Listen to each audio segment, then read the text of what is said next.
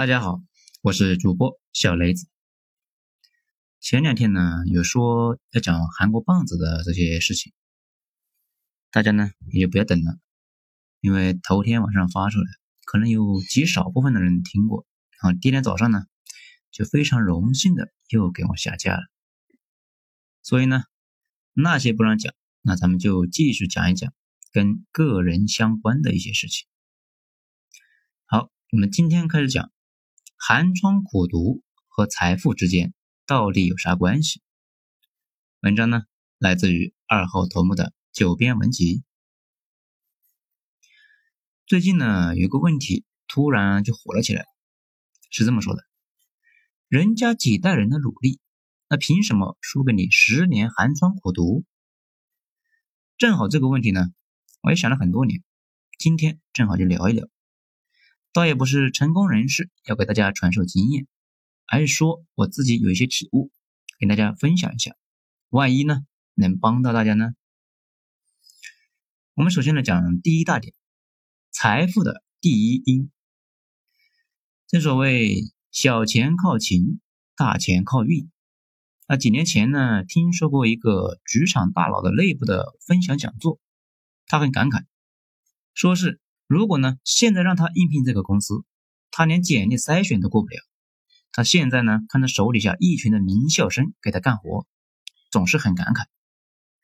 而且以他自己的能力和见识，如果不是当年进公司，就算是现在加入了，大概率呢也是一个普通的白领。但是他自己加入公司早，跟着大佬混，从最开始背着投影仪去村里面卖设备，到后来。参加几个国际上的超大项目，这个就跟修仙小说似的，那个剧情非常像，打了小怪打大怪，那一路就走过来了。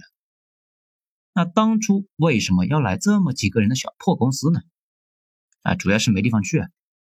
他的第一选择是去政府当公务员，第二选择呢是去国企当职工，实在没办法就加入了一个小破公司。在他们那个年代呢。你加入了一个私企，就跟你卖身为奴那没什么差别，处于鄙视链的最低端，连村里的大妈那都敢嘲笑你。后来公司几次濒临倒闭，本来呢是想离职来着，但是呢又没地方去。当时和现在不一样，当时没法到处跳槽，只好呢一直就留在了公司。现在干到了高层，简直是恍若隔世。这其他人呢也都差不多。走过来的路线充满了随机性。有一个大老板两口子，东北下岗的时候，他们去菜市场上班。后来在菜市场偶尔听说卖菜的同时还可以卖二手收音机，就跟别人呢一起从日本倒腾了一些二手收音机，放在菜摊上面一起卖。认识中间人之后，又开始倒腾电视，倒腾电视发了财之后呢，就开始倒腾车，就这么的做大了。一切的起源。都是那个阳光明媚的下午，卖菜的老王听说有人呢能够从日本搞到二手收音机。再回到我们现在，后台总有小伙伴呢，就是说今年毕业了，有大公司可以去，但是呢也看上了小公司，觉得这个公司的创始人呢非常厉害，公司也玩的比较新，是不是可以对赌一下运气呢？说实话，这个问题还真回答不了。我自己呢。当初就是选择了大公司的稳定性，放弃了小公司的随机性。后来，当初让我去上班那家小公司已经上市了，当初那几个人现在已经是成了公司的早期元老，我呢也就错过了发大财的机会。不过，如果再让我选一次，估计还是会选大公司，因为无论如何，大公司代表着机遇和稳定的一种协调，小公司风险相对太大了，几乎。不可控。我本人呢也带有严重的稳定倾向，对冒险总是有抵触，不到万不得已不会轻易做太冒险的举动。而且呢，并不是说加入了那类公司那就完事了。我今年呢碰到了一个小伙伴，他当初加入的那个公司也已经上市了。他加入的时候呢，公司才几个人。按理说吧，他现在已经发了，不过呢，他确实没发。因为他加入公司过了两年，就因为受不了小公司的那种特有的勾心斗角的气质，就退出了。再说一吧，这些年有几个感触：第一，如果你没读过书，基本只能是把握一些低端机会，卖菜、修车、开饭店什么的；如果你读了本科，可能就能发掘出来稍微高端点的机会，比如呢，去搞个小软件公司，或者是新媒体公司。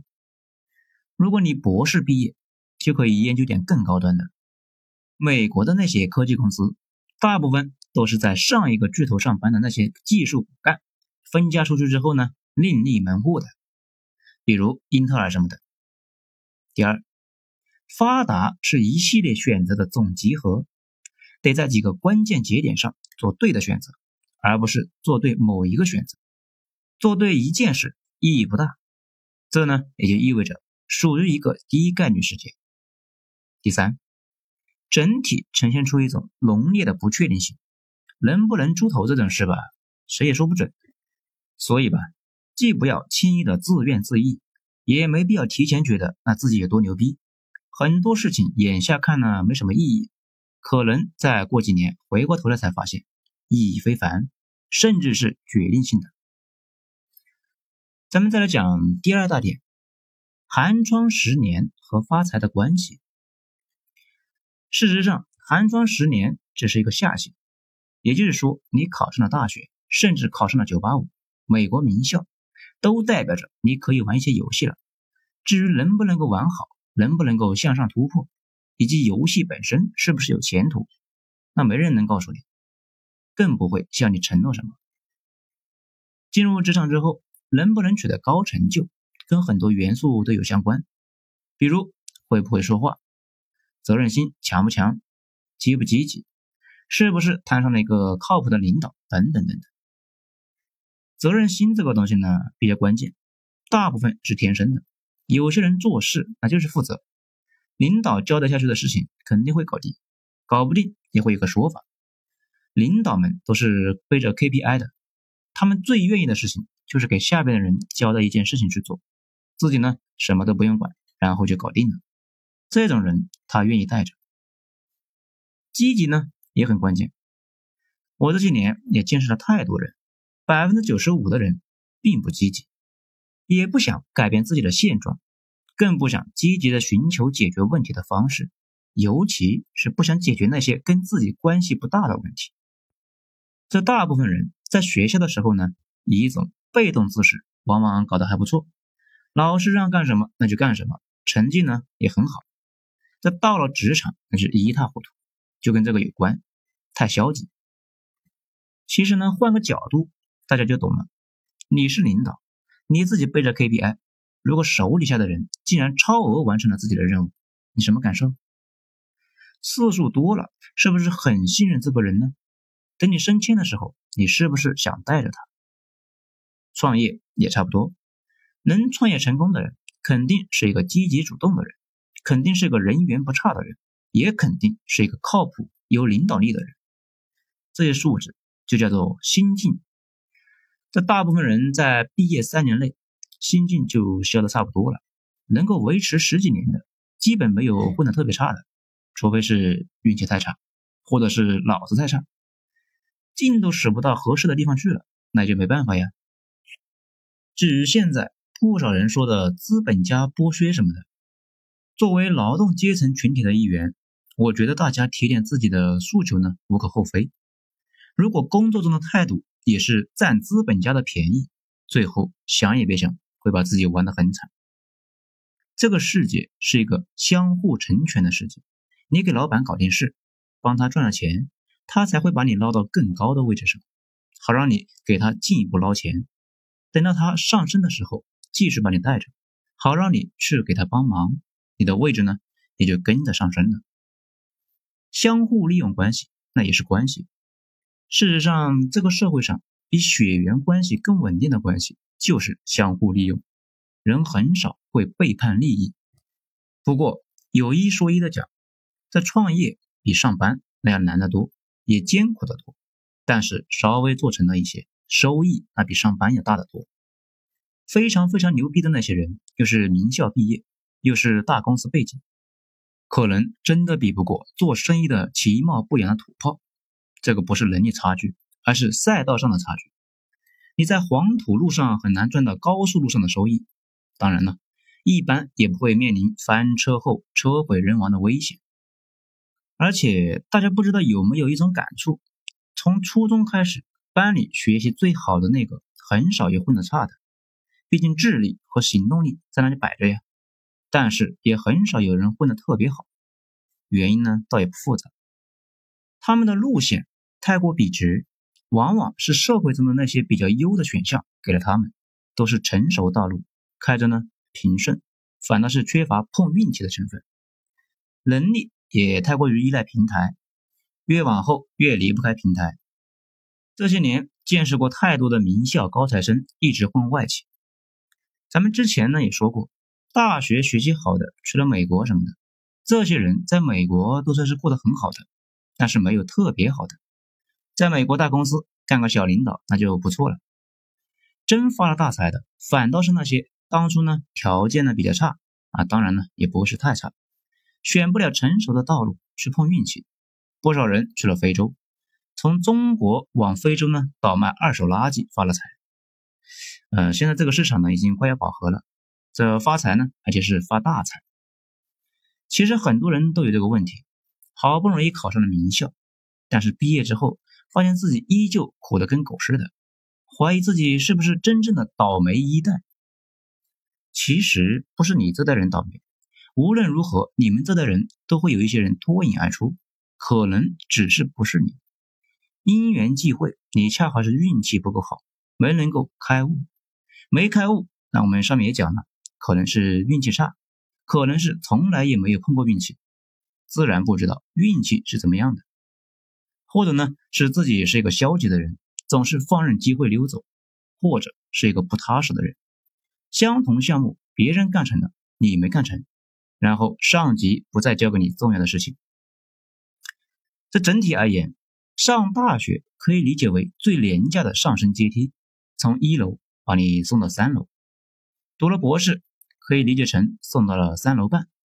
但是到了三楼，你能不能够爬上去，那就得看你自己了。这里说的看你自己有很多种意思，比如你自己有一个牛逼的爹，把你呢从三楼拎到了五楼，或者你的能力巨强，干起活来呢一个零五，在私企里面这样的人一般都会被提拔起来，再或者干脆你什么能力都没有，唯一的好处就是话少，领导信任你，说不定呢也能够飞，这个还不是开玩笑。在政府部门里面，这种情况非常多。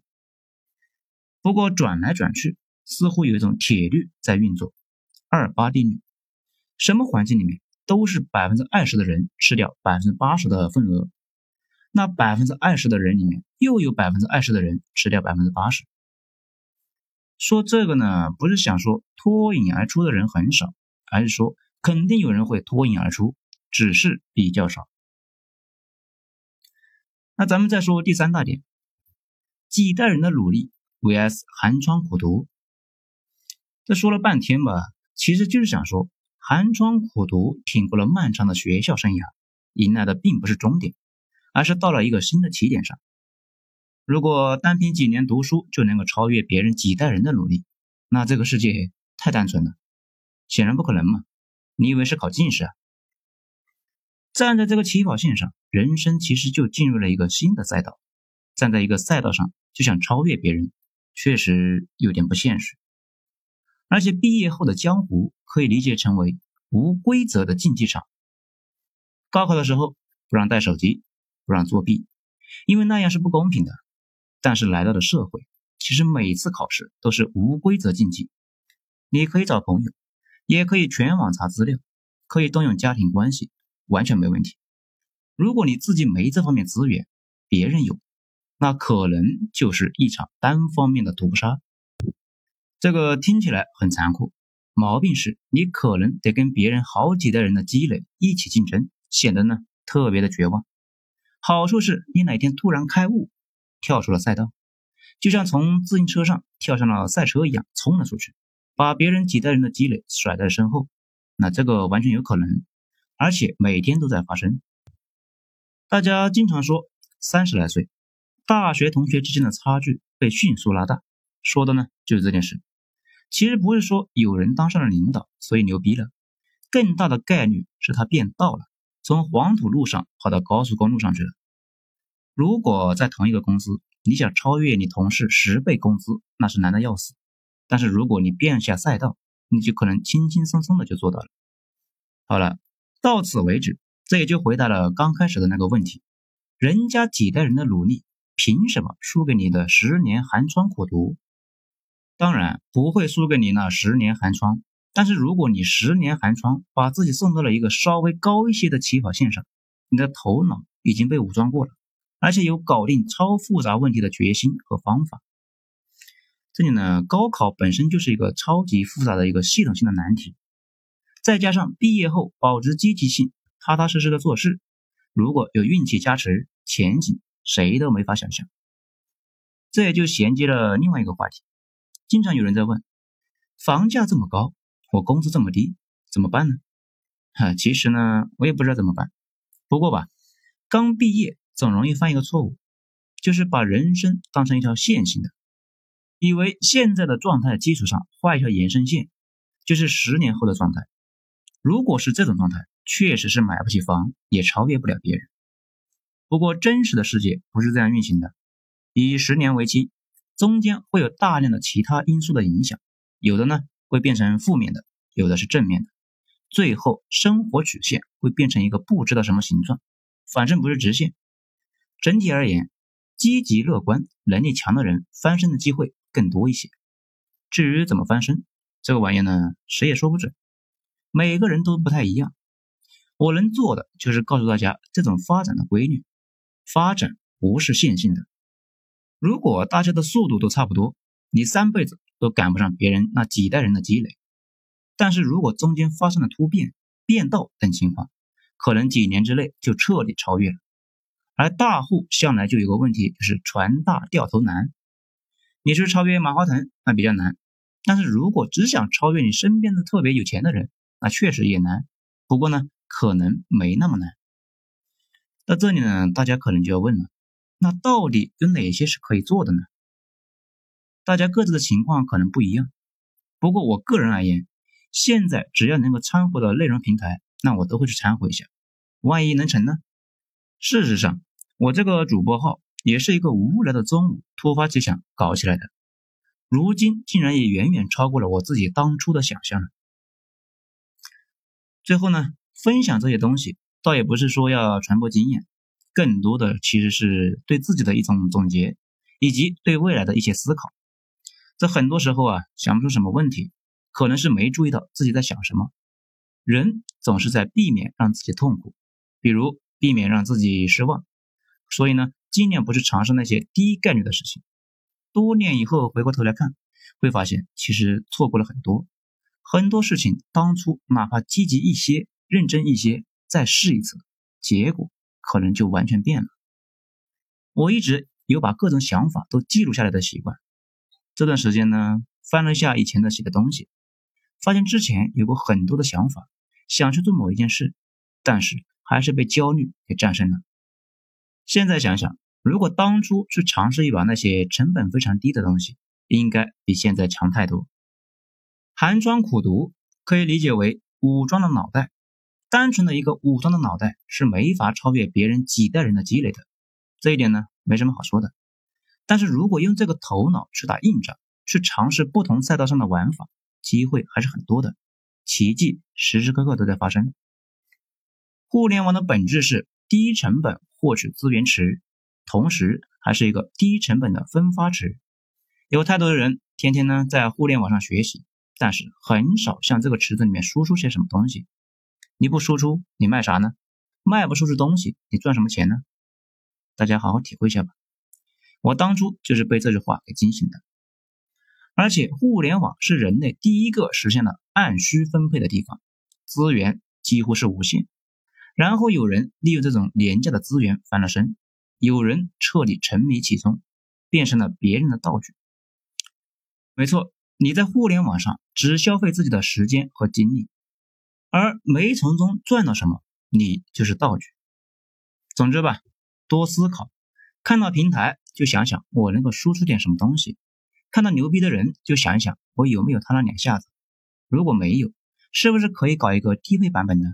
时间长了，说不定就成功的变道了，对吧？好了，我是主播小雷子，咱们今天就讲到这里，精彩下次接着继续，谢谢大家的收听。